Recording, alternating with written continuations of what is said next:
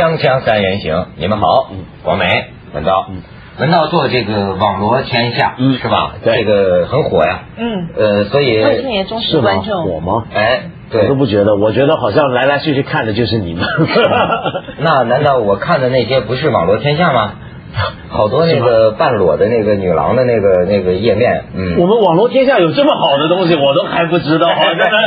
那些页面你都自己留着，你给观众看的是另外一个哦。真的？那你们怎么看得到呢？哦，原来看错了，看错了。这个我发现这咱跟时代跟的晚呢。嗯最近我跟上，我也装了一个那个摄像头。哦那个呃小耳机啊，哎，然后我就觉得呢，我就让我爸爸妈妈也装，啊不是我让我们家的这个这个兄弟们给我爸爸妈妈也装，啊离那么远呢。啊我说那样的话，爸爸妈妈跟孩子想见面，对不就都能看见了吗？对对对。哎，我觉得这事儿挺有意思。但是啊，这人有时候这个感情啊，有的时候有点怀旧啊。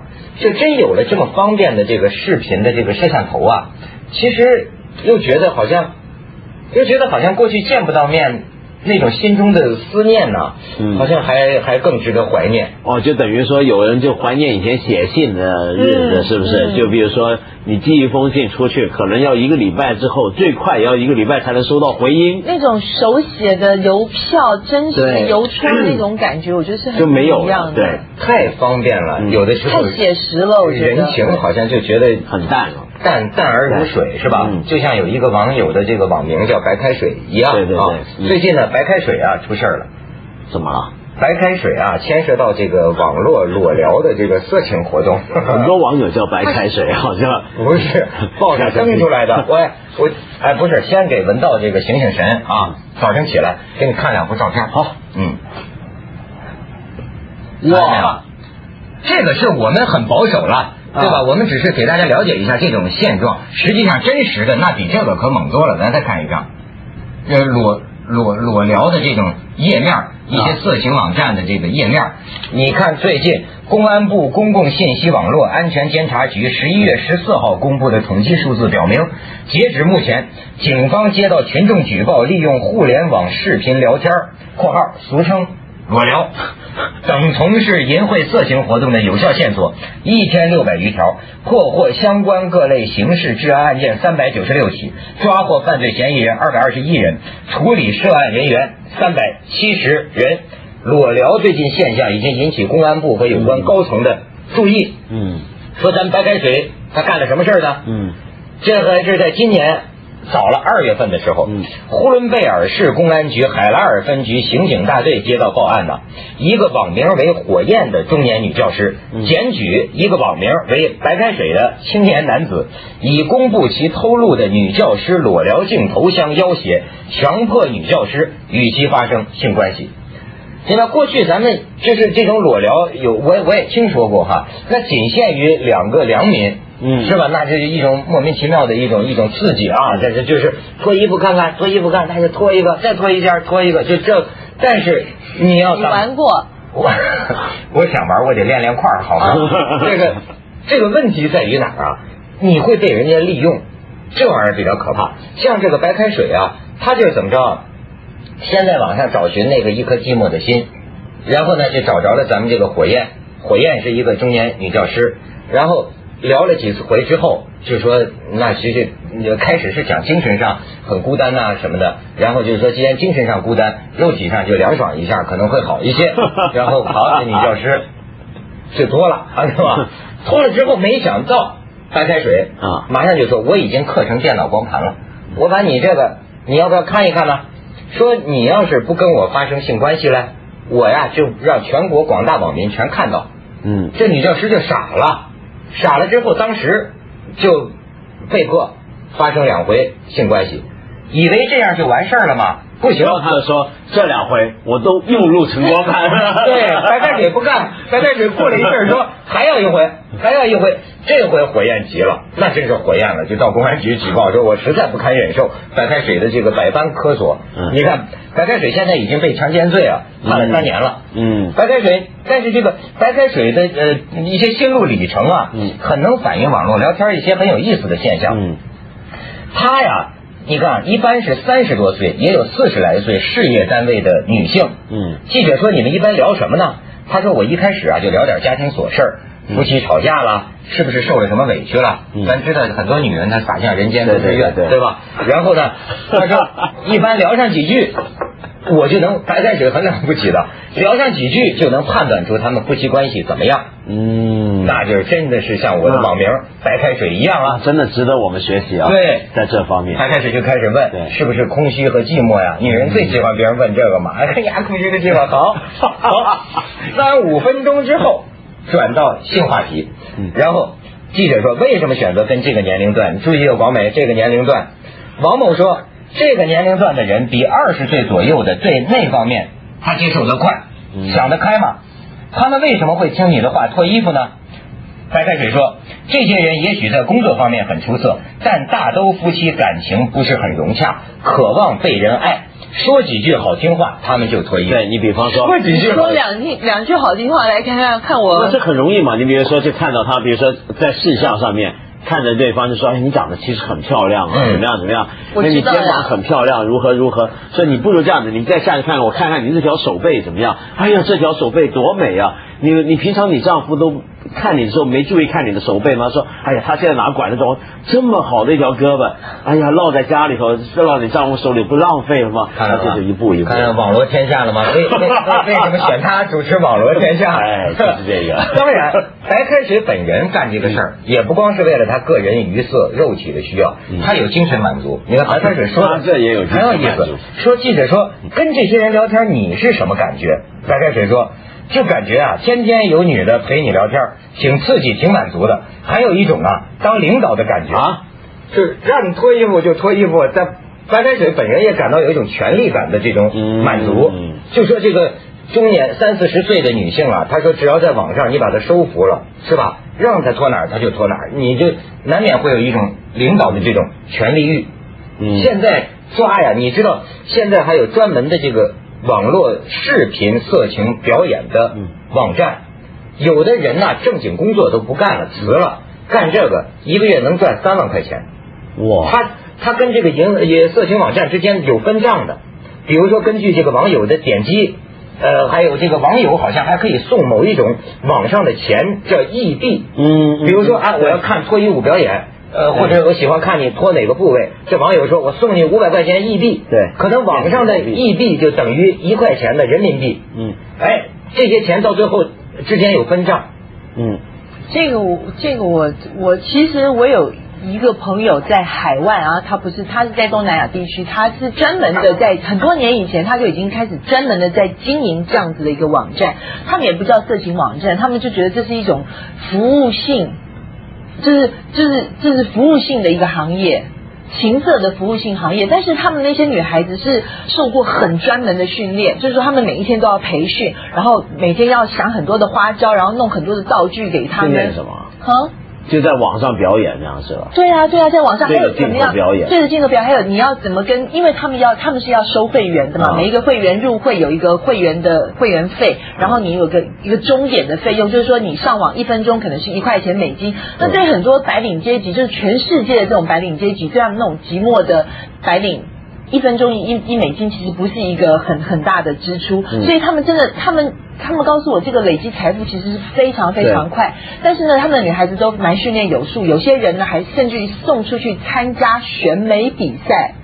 哦。选美完之后呢，回来之后这个人的履历就会增加，然后他们有一个所谓的礼物室，就是说你可以在那个礼物室里面买买买一束花，买一束多少多少钱的花，当然不会真的有花，但是你会看到那个女孩子虚拟的，这女孩子可能就哎拿了这束花，然后用完之后告诉她说 OK，你付了可能五百美金买了这束花送给我，非常谢谢你，然后花花花又放回去，或者是买个小熊什么的，真的啊。但是我看到内地的这个比较厉害啊，他们好像还得要买宝马车是吧？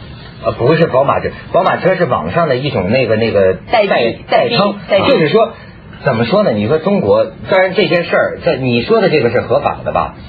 呃，我不知道在国外了，但是在在在咱们国家是是非非法的嘛。嗯但是实际上咱们这个法律啊，也不是这个有有有时候还跟不上时代的，发展。变化太快了。它这个视频 QQ 这种网络的视频这个色情这方面呢，好像有个司法解释有规定，但是还是到道高一尺，魔高一丈啊，还是跟不上它最新踊跃的速度。对你说现在就蔚然大观，能够形成什么呢？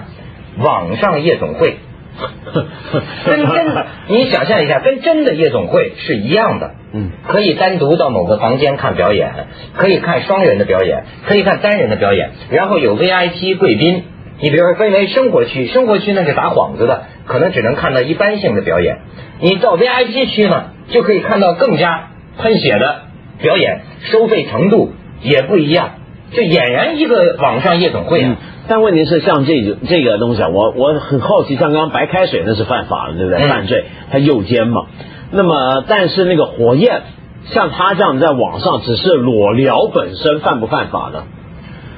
好像没有有有交牵涉到那个金钱交易的话，应该是没有。对，我们一向打击网络的淫秽色情对啊，因为不是因为这个东西，比如说他现在是能看到的，比如说嗯这跟比如说两个人用电话聊天，在聊这个很淫秽的内容，有分别吗？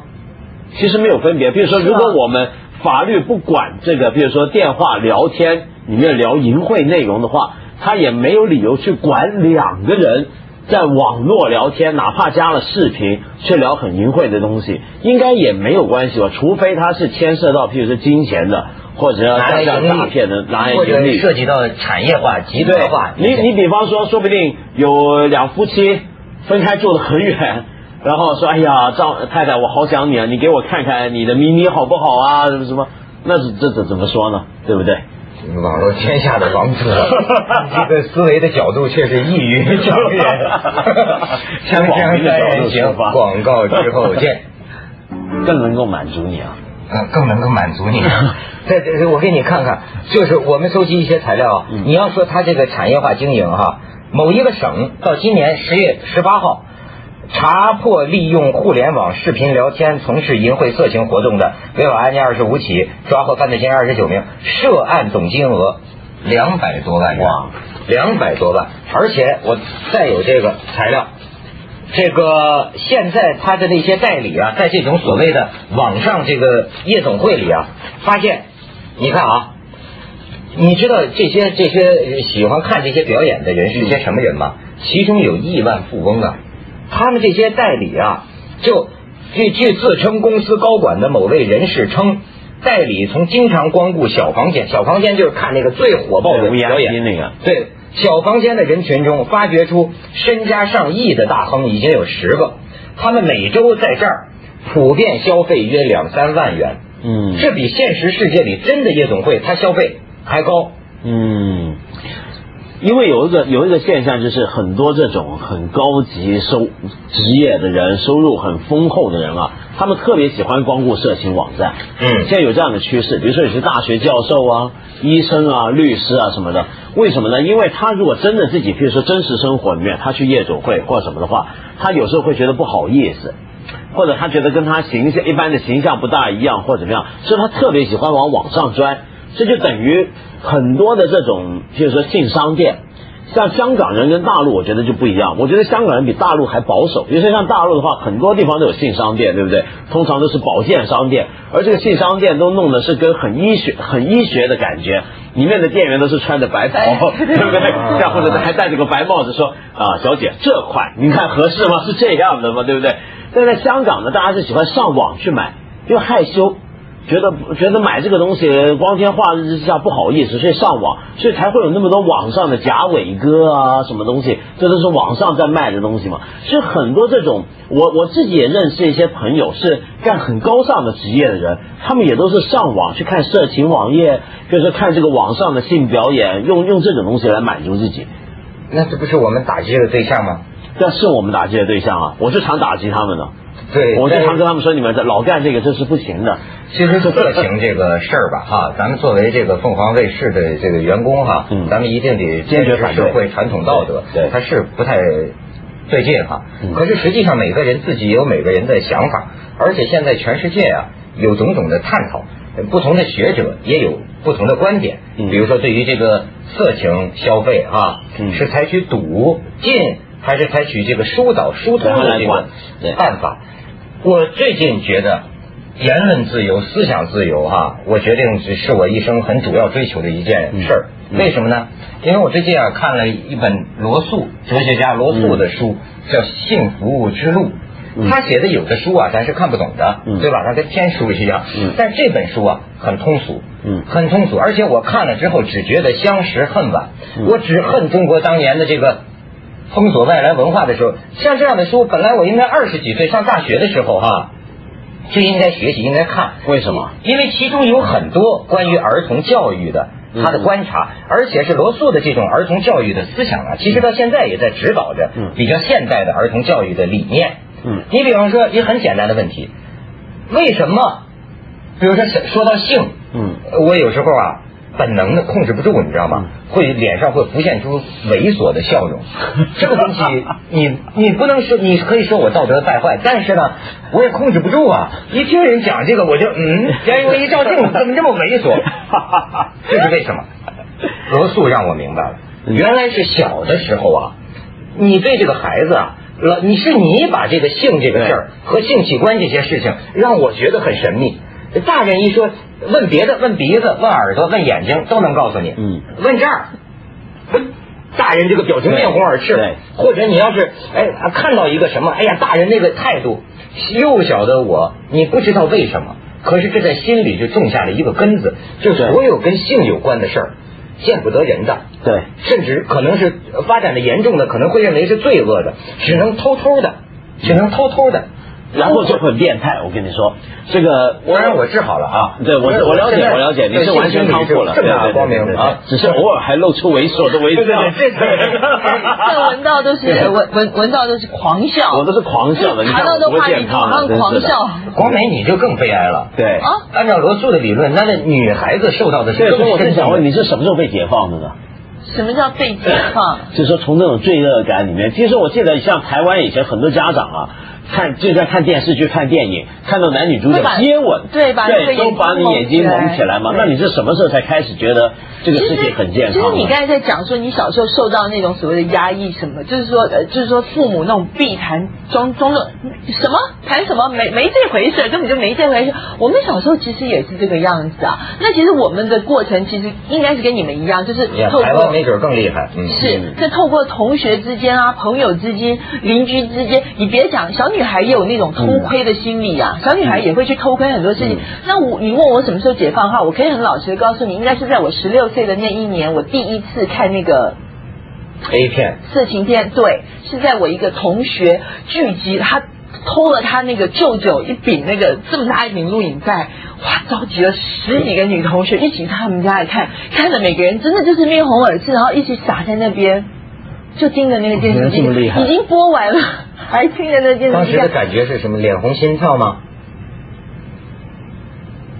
就是你你会觉得是很不真实，就觉得说这事情是真的，而且我还记得那个片子内容，它也不是只有一对一的啊，对，是一对十几个水手，一对人的，一对人水手，那那真的是哇！我那个我觉得那个对我来讲是一个很大的打击，所以让我反而对于。啊，所谓的性这个事情，原来是这么一件可怕。一个女孩子对十几个男的，你说这吓不吓人？觉得原来干这回事非得这么干，等于说等于说你从小是你最初的性启蒙受到的是慰安妇的教育，你说是吗？对呀，这个咋教？对呀，就这个你不正常的告诉我，对，我于是只有从同学传抄的这个黄色小说里得到最早的。其实坦白讲，我们每个人都这样。就小时候的性教育，就是父母的性教育或学校性教育都是生殖教育，顶多就是。所以我们的性教育都是从这种地下渠道流传的色情物物品里面得到的。所以你看，人家罗素的观点是扭曲的，很鲜明。为什么你对人的身体有那么大的兴趣？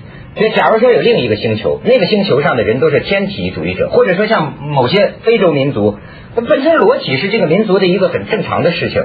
你说你在网上弄个脱衣服，还会这样引起这么大的消费吗？是吗？就是罗罗，你像那个，我看他这个书的意思，他就是说，其实孩子身体的各个器官都是平等的，不要给孩子撒谎。他为什么？呃，可尽量呃和蔼可亲的，这但是不要撒谎，科学的告诉他，甚至于兄弟之间的身体，包括父母的身体。看到没什么，从小让孩子看到，真的没有什么。然后这个东西，那这个弗洛伊德就说了，结果这个小孩就会受到重大的打击。我告诉你，你你你讲这个，我觉得不是小孩子要受。广告之后，广告之后，网管发放下三人行，广告之后见。好，国美，父母亲和孩子的身体。我我我要讲的是，我觉得现在不是只有小孩子需要接受性教育，我觉得父母也要接受性教育，因为我觉得父父母接受性教育是怎样去教育你的下一代。您刚才讲的就是说，呃，父母应该。大胆的裸露在你的孩子面前，也不不就这么一回事吗？对。但是有的时候不是这样子的。我告诉你，我我深受其害啊！我有一对夫妻呢，真的是用非常开放式的教育来教育他的小孩子。那个小男孩今年应该有，现在应该有四岁，但是去年他大概三岁左右的事情。三岁的小孩子不是不懂事哦，他们可是很懂事的。对。有一天呢，我就抱他，然后我就觉得他是那种开始上下其手。我就觉得，嗯，不不是吧？四岁的小男孩，三岁，三岁的时候他三岁，我觉得他三岁，我，然后他就开始光明正大的开始捏捏我，我就那种，而且还就是那种这样，我说 不可以捏，不可以捏阿姨的捏捏，他理直气壮，为什么不可以？妈妈的都可以捏，然后对，要像我这种开放式的教育观，捏孩子没事，捏哪儿都行，捏。当然不可以呀！不，然后呢？然后然后呢？没有，然后我就我就真的是把那个小孩就拎开来，我说 我说不可以，因为我觉得这个虽然他只有三岁，我觉得他开始对我有造成性骚扰，然后他就会开始跟我讲，那我跟妈妈洗澡。接着下来为您播出《凤凰子夜快车》。细节，他跟他妈妈洗澡。